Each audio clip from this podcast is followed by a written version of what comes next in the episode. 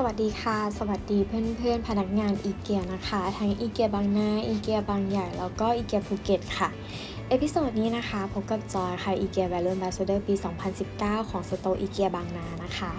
อย่างที่เพื่อนๆเห็นใน title กันแล้วนะคะ EP นี้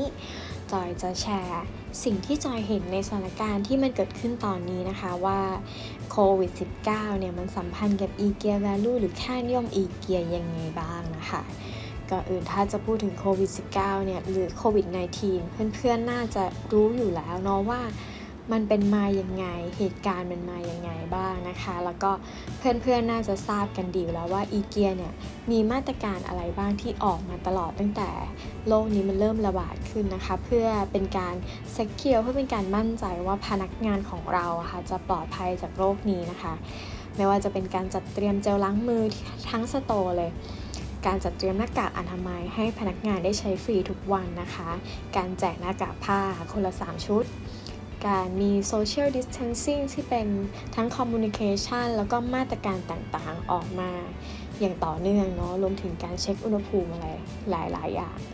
ทั้งหมดนี้ค่ะก็แสดงให้เห็นว่าอีเกียค่ะมีความเอาใจใส่ต่อพนักงานทุกคน เหมือนที่เราบอกว่าเรา caring for the people and planet ซึ่ง ข้อนี้ค่ะเป็นสิ่งที่อีเกียมุ่งมั่น แล้วก็ตั้งใจทำมาตลอดนะคะ เพราะว่าเพื่อนๆพนักงานทุกคนนะคะคือคนสำคัญของอีเกียแต่ในวันนี้ค่ะจอยจะพูดถึงสถานการณ์ในสโตร์เราตอนนี้ซึ่งเพื่อนๆน่าจะรู้ดีอยู่แล้วว่าสโตร์ณตอนนี้เกิดอะไรบ้างเนาะ มันก็คือการที่ทุกคนนะคะได้เข้าไปทำงานเพื่อ support e-commerce นั่นเองการเป็น picker checker แล้วก็ packer นะคะ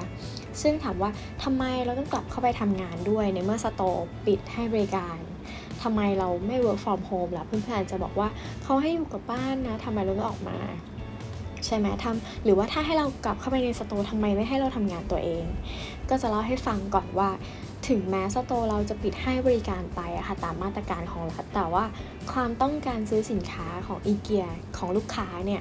ยังมีอยู่แล้วมีอยู่เยอะมากด้วยลูกค้ายังมีการสั่งซื้อเข้ามาทางออนไลน์ แบบเป็นออเดอร์ที่เพิ่มขึ้นเยอะมากๆ จากตอนที่ store ยังไม่ปิดนะคะ พอ store ปิดปุ๊บออเดอร์เนี่ยมันเพิ่มขึ้นมาจาก 100%เป็น 1,500%ทันที ส่วนหนึ่งก็คือลูกค้าเราต้องเข้าใจลูกค้าก่อนว่าลูกค้าได้ใช้เวลาในบ้านมากขึ้น มีเวลากลับมาใส่ใจบ้านกันมากขึ้น ซึ่งมันก็เหมือนกับที่อีเกียค่ะบอกกับลูกค้าว่ามาทำบ้านให้เป็นบ้านกับอีเกียกัน ในเมื่อเราบอกลูกค้าแบบนั้นลูกค้าก็จะทำบ้านให้เป็นบ้านกัน เพราะฉะนั้นช่วงเวลาเนี้ยก็เลยเป็นเวลาที่ลูกค้าอยากทำบ้านให้มันดีขึ้น อยากทำให้มันน่าอยู่มากขึ้นทำให้บ้านเป็นบ้านมากขึ้นที่อีเกียบอกนั่นเอง ซึ่งจว่าเป็นเรื่องที่ดีนะ มันเหมือนกับ e g a Vision ที่ e g a Vision เราบอกว่าเรามีความตั้งใจที่จะสรรสร้างชีวิตที่ดีกว่าให้กับคนทั่วไปในทุกๆวัน ภาษาอังกฤษก็คือ to create a better everyday life for the many people เพราะฉะนั้นการเข้ามาทำงานเพื่อ support e-commerce ตรงนี้ในเวลานี้ค่ะจอยมองว่าเป็นหน้าที่ของพนักงานทุกคนที่จะทำตาม e g a Vision ที่ IKEA ค่ะ ได้สัญญาไว้ได้บอกไว้ว่าเราจะทำแบบนี้เนาะ ราะฉะนั้นอย่างที่บอกว่ายอดสั่งซื้อมันเพิ่มมากขึ้น เพิ่มขึ้นจาก 100%เป็น 1,500%แต่เราต้องเข้าใจกันว่าทีม e-commerce นะคะเรามีคนดำเนินการอยู่เท่าเดิม แน่นอนว่ามันไม่ balance กับยอดสั่งซื้อละจำนวนคนกำลังคนของเราไม่พอ มันเริ่มวิกฤตละ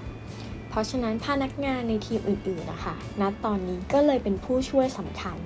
ที่จะช่วย support ทีมอีคอมเมิร์ซให้พ้นวิกฤตนี้ไปได้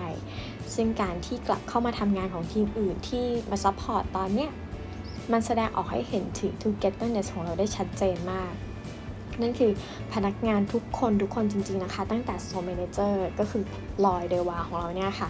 รวมไปถึงพนักงานพาร์ทไทม์ กลับเข้ามาทำงานเป็น picker เป็น checker แล้วก็เป็น packer เราจะเห็นรอยไป pick ของจาก self serve มา แล้วก็ไป pick ของจาก market hall มา หรือว่าจะเป็น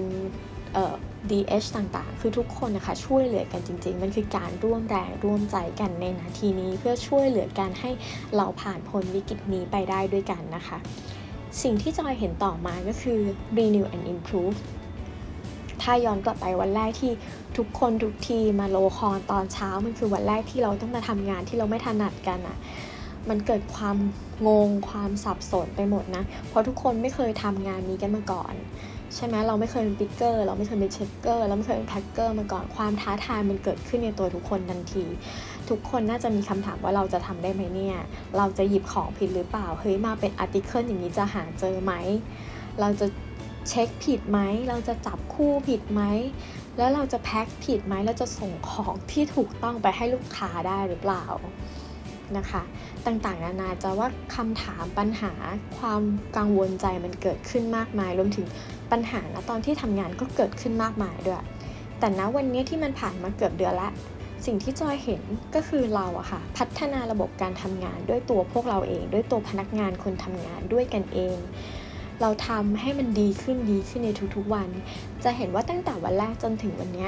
ระบบการทำงานมันโฟล์ขึ้นมาก ๆ เลย เราทำผิดกันน้อยลง เราทำพลาดกันน้อยลง แล้วเราก็สามารถทำออเดอร์ให้มันเสร็จ เพิ่มขึ้นเพิ่มขึ้นได้ในแต่ละวันด้วย จะเห็นว่ายอดขายของออนไลน์เนี่ยมันเพิ่มขึ้นเพิ่มขึ้นในแต่ละวัน ซึ่งทั้งหมดทั้งมวลนะคะ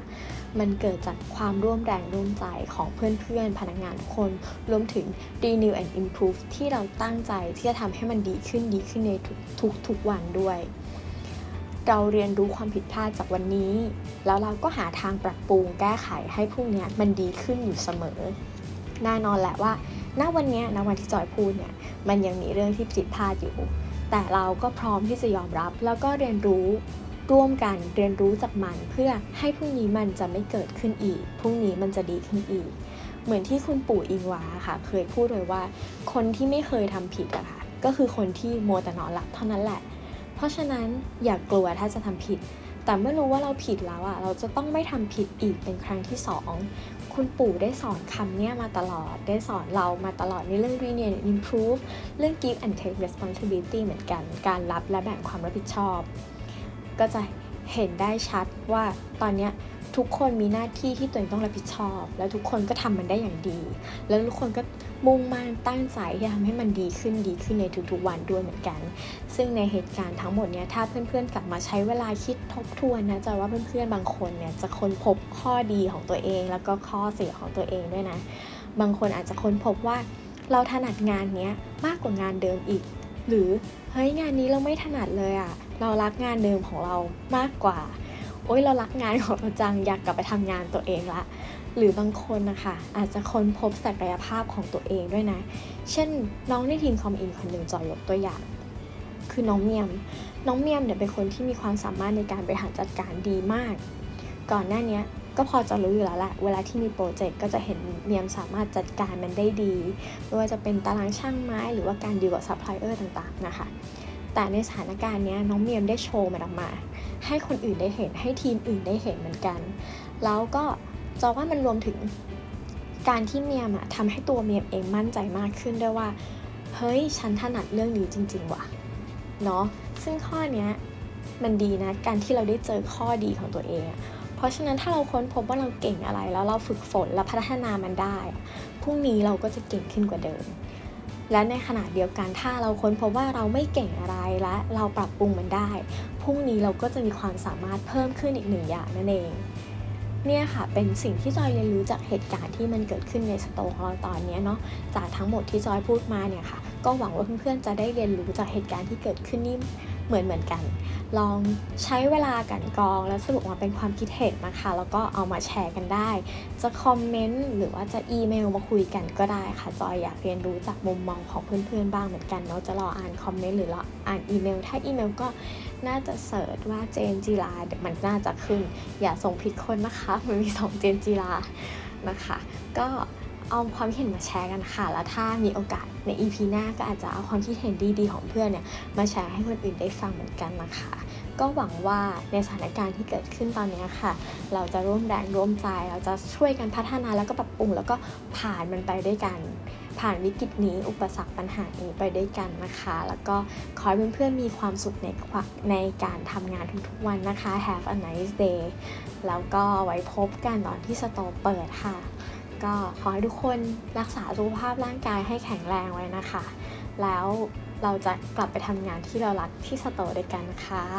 สำหรับอีพีนี้ขอบคุณมาก ๆ ที่อยู่ฟังจนถึงตอนนี้นะคะ ถ้าจอยพูดอะไรผิดไปบ้างนิดนิดหน่อยหน่อยติดขัดอะไรเงี้ยก็ต้องขออภัยด้วยไม่ทันนัดกับการนั่งพูดคนเดียวมากๆ ก็หวังว่า EP หน้าเพื่อนๆจะยังคงเปิดมาฟังกันอยู่นะคะ แล้วก็